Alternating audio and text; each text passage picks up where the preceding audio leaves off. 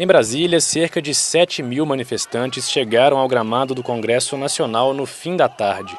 Um forte esquema de policiamento foi montado para cercar o prédio.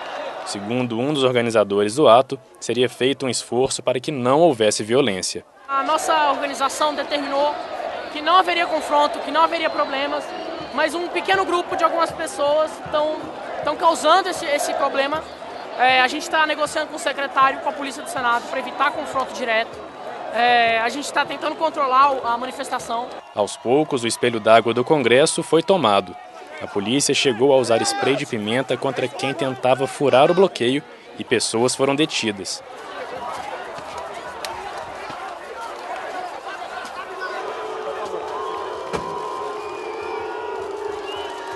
Cabeça da imprensa, a cabeça da imprensa. Olha aí, olha aí. Os manifestantes responderam jogando água nos policiais.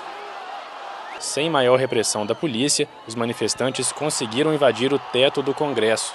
De lá, cantavam o hino nacional e gritavam palavras de ordem.